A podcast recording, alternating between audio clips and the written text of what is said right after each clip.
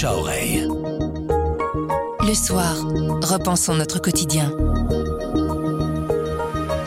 L'écrivain italien Antonio Scurati a reçu le 16e prix du livre européen pour M, l'homme de la Providence, deuxième tome d'une trilogie consacrée à Mussolini. Le Soir est partenaire du prix du livre européen depuis sa création. Antonio Scurati est donc passé par la rédaction. Son interview est à lire dans nos pages et sur notre site. Il nous a fait l'honneur de quelques mots en français pour le podcast.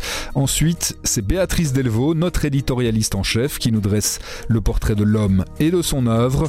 Je m'appelle Pierre Fagnard et vous écoutez le bouche à oreille du soir.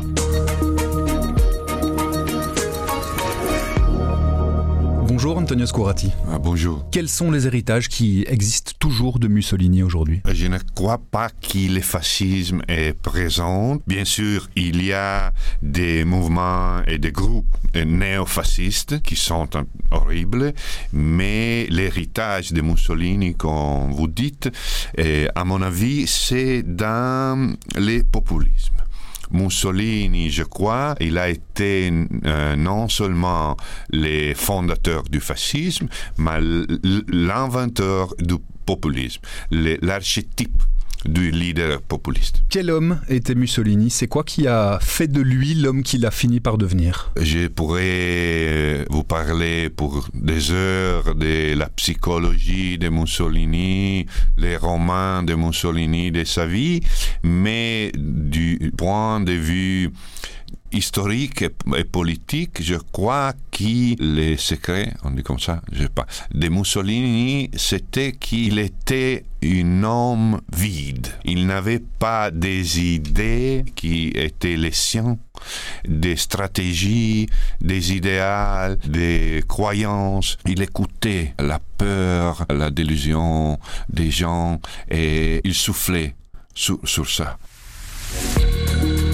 Alors c'est un livre euh, monument, c'est un chef-d'œuvre, c'est un livre monstre, disent certains critiques aussi. J'ai peur parfois de, donner des descriptions en, faisant peur au lecteur parce que c'est 1500 pages sur trois volumes. Chaque volume fait à peu près 600 pages. Le premier c'est M, l'enfant du siècle, M pour Mussolini, parce qu'il s'agit évidemment d'une plongée dans la vie intime et politique de Mussolini. Et puis euh, le deuxième volume c'est M, euh, l'homme de la Providence. C'est le pape en fait qui va dire ça parce que finalement il va soumettre, séduire entre guillemets tout le monde. Donc le peuple évidemment, mais aussi le roi, le, les industriels, les, la presse et le pape, le Vatican, qu'il va finalement euh, emmener dans son histoire. Et c'est le pape qui va dire que c'est un homme de la Providence parce qu'il est la Providence pour le pays.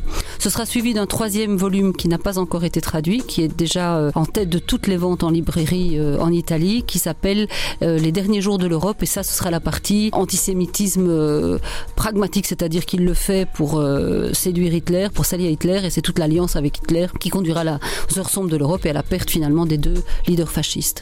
Scurati, c'est un monument de la littérature italienne? Non, pas vraiment. C'est un. Il a fait des, romans précédemment, mais c'est un professeur de littérature et d'écriture créative, et c'est un, homme courageux. Aujourd'hui, je le mettrais un peu dans la lignée de Saviano, Roberto Saviano. Vous savez, cet homme qui a écrit Gomorra, qui était cette enquête sur la mafia napolitaine, qui a aussi reçu le prix du livre européen, qui est venu ici à l'époque où il pouvait encore sortir. Il y avait des gardes du corps déjà. Ici, c'est pas le cas pour le monde de Scurati. Alors, ce qui est aussi génial en fait, c'est moins le bon, l'auteur est important, mais le livre est construit, il l'a construit. C'est pour ça quand on dit qu'il est prof d'écriture créative, il l'a construit de façon euh, formidable. Le président du jury du prix du livre européen, Thiago Rodriguez, qui est le nouveau directeur du Festival d'Avignon, nous a dit euh, dans le jury, euh, il a dit à un moment donné, c'est un, une bombe artistique aussi. C'est-à-dire que c'est extrêmement novateur. Donc il fait un ensemble de petits chapitres qui vont pas plus de 3 ou 4 pages. Très court. Très court, suivi d'une page, parfois deux, avec des courts extraits de textes ou de déclarations historiques. Donc euh, il a fait une recherche minutieuse incroyable et il l'a mis en musique. La troisième chose dans cette écriture, c'est que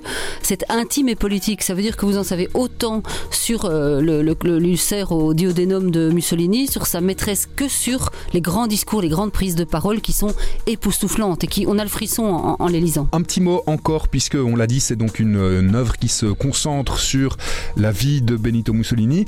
Il y a un lien entre Mussolini et le soir, un lien qu'on ne connaît pas forcément non plus. Non, écoutez, c'est très intéressant en fait. Euh, le premier rédacteur en chef du soir, qui s'appelle euh, Augustin Covin, et son surnom c'était Darsac, avait travaillé euh, durant la Première Guerre mondiale au Il Popolo d'Italia. C'est-à-dire qu'il était collègue, et certains disent même ami de Benito Mussolini, qui était le journaliste. Du Mussolini journaliste. Voilà, à l'époque, journal plutôt qui se battait pour rejoindre les Alliés contre les Allemands. Donc c'était ça l'engagement. et puis Darsac arrive à Bruxelles, devient rédacteur en chef du soir.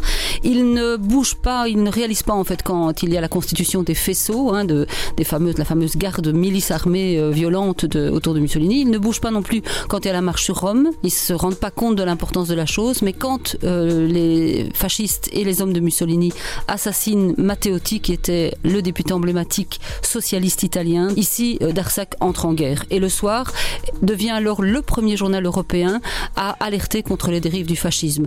Et Mussolini, en fait, qui était très très attentif, on le voit dans le, le bouquin de Scurati, dans M, très attentif à ce qu'on dit de lui à l'étranger. Et donc ici, l'ambassade d'Italie découpait les articles du soir pour les envoyer à Mussolini le matin, pour qu'il sache à la fois ce que son ancien collègue écrivait de lui, mais aussi ce que son opposition et ses exilés euh, écrivaient, euh, parce que Darsac est allé un pas plus loin, il a publié les écrits des opposants Mussolini à Bruxelles, ce que ne faisaient pas tous les journaux. C'est pas juste euh, prendre position, c'est se faire le porte-voix et le porte-parole de l'opposition à Mussolini. Absolument, je veux dire, c'est le soir contre le fascisme, on voit ça dans le livre du centenaire du soir, c'est un épisode très important, ça se refera contre De Grelle, ça se fera avec Marie-Thérèse Rossel qui refusera de donner les clés du soir aux Allemands qui veulent faire du soir leur euh, base à Bruxelles. Et donc non seulement Darsac fait cela, donc il écrit des, textes très durs, il publie les écrits des opposants et après il va aider à financer le vol d'un jeune homme, un jeune aviateur et poète italien qui ne sait plus comment lutter contre le fascisme. Il décide de louer un avion et d'aller jeter sur Rome des tracts antifascistes. Et en fait, Darsac financera une partie du voyage. Mais donc, il y a une intimité et c'est assez touchant pour nous aujourd'hui de recevoir. En fait, il y a une conjonction de l'histoire et, et, c'est un honneur de recevoir Scourati. C'est aussi assez émouvant en fait.